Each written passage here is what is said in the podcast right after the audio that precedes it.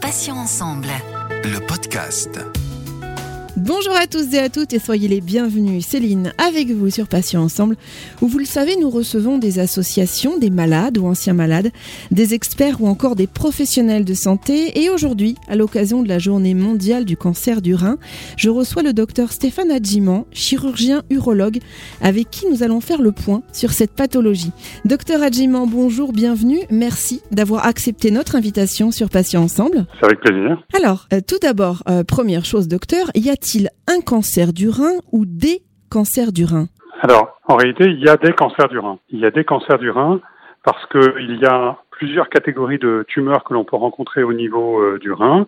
Il y a des tumeurs qui sont authentiquement malignes, dans lesquelles il y a plusieurs sous-catégories d'agressivité. Il y a des grades euh, tissulaires sur les éléments de la biopsie. Et puis, il y a d'autres types de lésions qui sont des lésions frontières. On ne peut pas vraiment parler de tumeurs malignes, mais c'est des tumeurs qui ont un développement uniquement local dans le rein sans risque forcément d'essaimage. Mais pour autant, ce ne sont pas des tumeurs strictement bénignes. Donc il y a à la fois d'authentiques cancers avec une graduation dans la gravité de ces cancers, la sévérité de l'agressivité, et puis il y a des tumeurs qui sont frontières entre des tumeurs bénignes et des tumeurs malignes. En ce sens, on peut dire qu'il y a donc des cancers du rein. Docteur, quels sont les symptômes, en tout cas les principaux symptômes qui doivent amener à, à consulter un spécialiste euh, et faire penser à un cancer du rein éventuellement? Alors, la particularité du cancer du rein, c'est que le rein est un organe qui est profond. C'est un organe qui est situé immédiatement euh, sous le diaphragme, au contact des vertèbres euh, lombaires, et c'est un organe qui est extrêmement silencieux. Donc les signes classiques du cancer du rein sont des signes toujours tardifs, qui se manifestent par des douleurs lombaires, qui se manifestent par des saignements dans les urines. Mais ces symptômes-là, on peut dire aujourd'hui, ont beaucoup disparu. Ils existent encore dans un petit pourcentage de cas. La très très grande majorité des cancers du rein diagnostiqués aujourd'hui le sont de façon fortuite, asymptomatique, à l'occasion d'autres explorations qui sont faites pour d'autres raisons, pour des douleurs abdominales qui n'ont rien à voir avec le cancer, pour des explorations de la vésicule biliaire, donc de l'imagerie échographique ou scanographique qui permettent de découvrir le cancer du rein et exceptionnellement aujourd'hui par des symptômes associés au cancer. Alors vous l'avez dit euh, il y a quelques instants, donc euh, la question est peut-être euh, inutile, mais est-ce que du coup c'est un cancer qui est douloureux, plutôt indolore? Vous avez parlé de douleur tout à l'heure, mais est-ce que ça peut passer finalement inaperçu avant qu'on ne le détecte lors d'un examen bénin, par exemple? On vient faire un examen bénin pour les reins, et puis là on vous dit malheureusement c'est un cancer. Voilà, oui, absolument. C'est-à-dire que la très grande majorité des cancers du rein aujourd'hui, plus de 80% sont diagnostiqués à l'occasion d'une imagerie faite pour autre chose échographie, scanner faite pour autre chose. Et c'est pas forcément la recherche d'un cancer du rein, mais c'est une imagerie faite pour une autre pathologie et on découvre un nodule sur le rein et c'est aujourd'hui le mode de découverte majoritaire, très largement majoritaire du cancer du rein. Le cancer lui-même, encore une fois, n'est pas un cancer douloureux, sauf à un stade très tardif. Donc c'est plutôt un cancer euh, silencieux et qui est euh, découvert par de l'imagerie, faite souvent pour d'autres raisons. Ça, c'est aujourd'hui les circonstances très très majoritaires de diagnostic et c'est aussi ce qui permet d'avoir un changement dans l'attitude de prise en charge de ces cancers avec souvent des stades beaucoup plus localisés, pris en charge beaucoup plus précocement qu'autrefois. Justement, est-ce qu'on peut dire que pris à temps et bien traité, euh, le cancer du rein se soigne plutôt bien de nos jours? Oui, il y a eu beaucoup de progrès dans les, le traitement du cancer du rein. Le pivot central, c'est la chirurgie. C'est l'ablation de ce cancer. Alors, on a euh, longtemps fait une ablation complète du rein, quelle que soit la taille du cancer qui était présent. Aujourd'hui, on est sur une préservation au maximum du tissu rénal et on fait ce qu'on appelle des néphrectomies partielles, c'est-à-dire qu'on enlève seulement une partie du rein, ce qui permet de préserver la très grande, dans la très grande majorité des cas, ce qui permet de conserver la fonction complète euh, du rein et le risque d'insuffisance rénale à terme ou de dialyse à terme au très long terme est devenu tout à fait exceptionnel. Donc, la chirurgie, c'est le pivot du traitement et la chirurgie seule permet de guérir plus de 95% des patients atteints d'un cancer du rein. Ensuite, pour des cancers qui seraient plus évolués, avec des ganglions ou malheureusement des métastases à distance, eh bien, il y a aussi des progrès très importants qui sont faits notamment dans l'immunothérapie. Et on a des, des molécules aujourd'hui qui permettent de stabiliser, de faire régresser un nombre important de lésions et de vivre très longtemps avec une maladie bien stabilisé, euh, bien équilibré.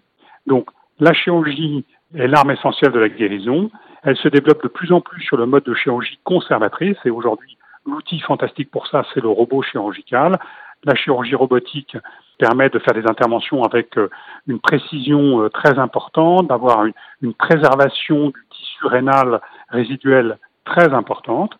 Ça, c'est pour les petites tumeurs du rein, celles qui ne sont pas trop importantes.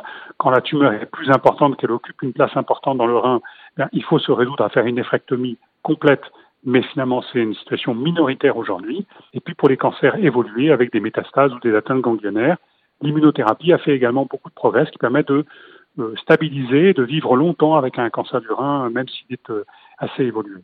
Docteur, au vu des différents symptômes, le cancer du rein peut-il être confondu au début, surtout avec une ou plusieurs pathologies, disons, plus bénignes? Alors, je ne dirais pas au vu des symptômes, parce qu'encore une fois, euh, le cancer du rein est un cancer peu symptomatique qui donne peu de symptômes. Mais par contre, la vraie problématique, c'est l'interprétation de l'image, c'est-à-dire qu'on fait une échographie souvent ou un scanner d'emblée, puis on complète ça éventuellement par une IRM et on se trouve devant des lésions qui sont majoritairement des lésions d'environ 4 cm ou un peu inférieures. Et là, la problématique, c'est le diagnostic de cette image. Est-ce que c'est une tumeur bénigne? Est-ce que c'est une tumeur maligne? Est-ce que c'est un kyste du rein?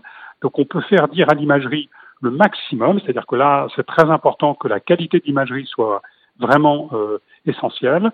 Que les radiologues qui interprètent l'image soient également de très bonne qualité parce que ça permet, avec l'association d'une imagerie de bonne qualité et de radiologues de très bonne qualité, déjà de résoudre un certain nombre de situations diagnostiques. Est-ce que c'est une tumeur maligne? Est-ce que c'est une tumeur bénigne?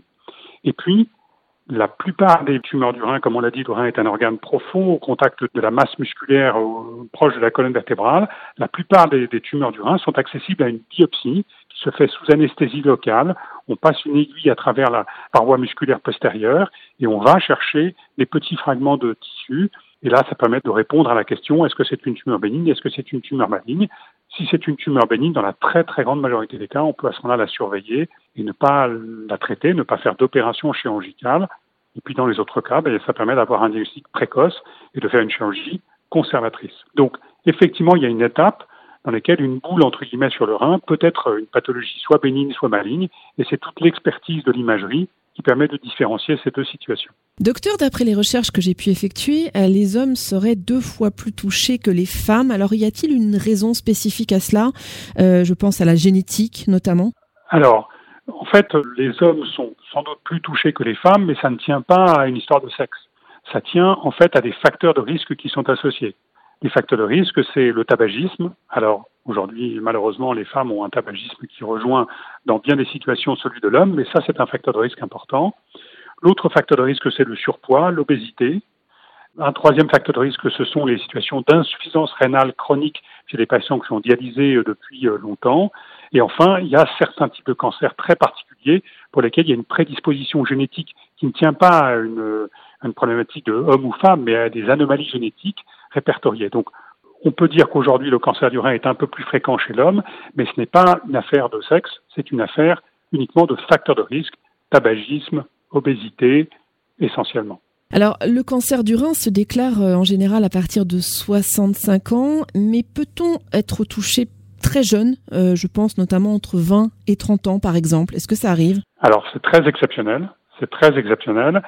Ça procède de deux situations particulières soit bah, c'est l'exception euh, dans, la forme de cancer du rein euh, classique, soit c'est associé à des pathologies génétiques. Il y a effectivement des pathologies génétiques qui se transmettent de génération en génération dans la famille et qui exposent à des cancers du rein qui sont souvent multiples sur un seul rein ou des deux côtés euh, et qui surviennent chez des, patients jeunes. Mais là, à partir moment où le diagnostic a été fait, où il y a plusieurs cas dans la famille, ce sont des populations de patients qui sont sur surveillance étroite avec des imageries répétées et on fait de la chirurgie extrêmement conservatrice car on sait que chez ces patients-là, le risque de survenue de nouvelles petites tumeurs au niveau du rein est possible et donc on fait des exérèses, des ablations chirurgicales de ces tumeurs en étant le plus conservateur possible de façon à préserver au maximum le tissu rénal. Voilà. Mais ces pathologies de cancer du rein chez les gens jeunes sont dans des cadres souvent très particuliers. Docteur, quels sont les traitements possibles à ce jour? Alors une opération est souvent envisagée, mais est-ce qu'il y a d'autres alternatives si on ne veut pas se faire opérer? Alors, la chirurgie reste malgré tout le traitement euh, central. Euh, je l'ai expliqué, la chirurgie euh, de préservation, la chirurgie faite avec le robot chirurgical qui permet d'avoir une préservation du rein au maximum. Ensuite, il y a des alternatives au traitement chirurgical qui sont plutôt chez des patients qui ont des contre-indications à l'intervention chirurgicale, des patients très âgés, des patients qui ont ce qu'on appelle des comorbidités, c'est-à-dire des pathologies annexes qui font qu'une intervention serait risquée. À ce moment-là, il y a des traitements physiques, des agents, notamment par le chaud, par le froid, par l'utilisation de procédés qui permettent de générer des ondes montant la température dans des lésions qu'il faut que ce soit des petites lésions, hein, qui fassent moins de 4 cm, ou au contraire le traitement par le froid. Ça nécessite des conditions euh, de localisation particulière des tumeurs au sein du rein parce que le rein est un organe qui est en contact avec d'autres organes, notamment les tubes digestifs.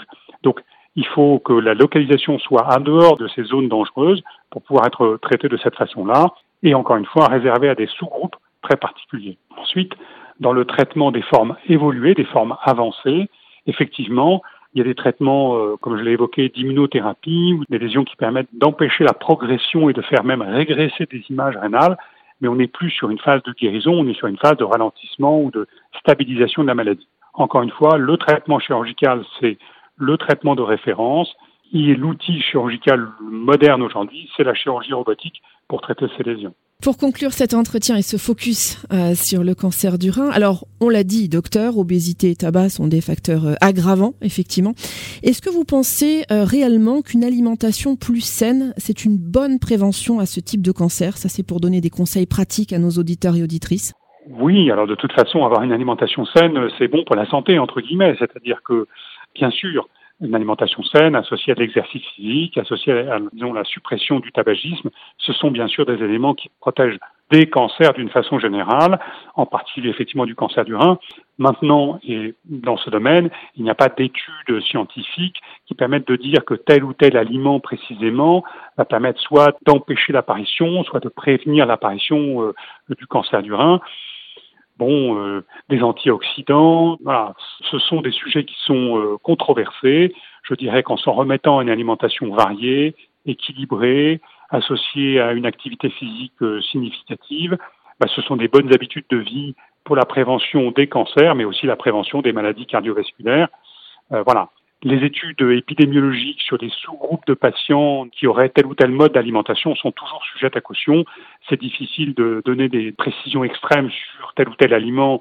Ça serait inexact en réalité scientifiquement, mais disons que globalement, voilà, une alimentation saine, une réduction de l'apport carné, une réduction des graisses, euh, ce sont des choses qui sont très importantes effectivement et qui vont permettre la prévention de ce type de cancer, mais comme bien sûr de beaucoup d'autres types de cancers. Docteur Stéphane Adjiman, merci pour ces précieux conseils et merci d'avoir accepté de participer à cet entretien malgré votre emploi du temps très chargé. Je rappelle que vous êtes chirurgien urologue et que nous avons abordé ensemble le thème du cancer du rein à l'occasion de la journée mondiale dédiée à cette pathologie. Bonne journée docteur et à bientôt sur Patients Ensemble. Merci de votre écoute. À bientôt. Au revoir. Merci à tous, chers auditeurs et auditrices, pour votre fidélité. Vous êtes de plus en plus nombreux à nous écouter. Ça fait bien plaisir. On va se retrouver mardi avec un nouveau podcast. Je recevrai un nouvel invité. Nous aborderons ensemble un nouveau thème. Vous pouvez retrouver bien sûr nos podcasts deux fois par semaine, les mardis et jeudis en ligne dès 9h sur patient avec un s-ensemble.fr, mais également sur les plateformes de téléchargement Spotify, Ocha, Deezer, Apple et Google Podcast. Passez une très bonne journée. Je vous dis à bientôt et d'ici là, prenez bien soin de vous et des vôtres. Salut, salut. Passions ensemble. Le podcast.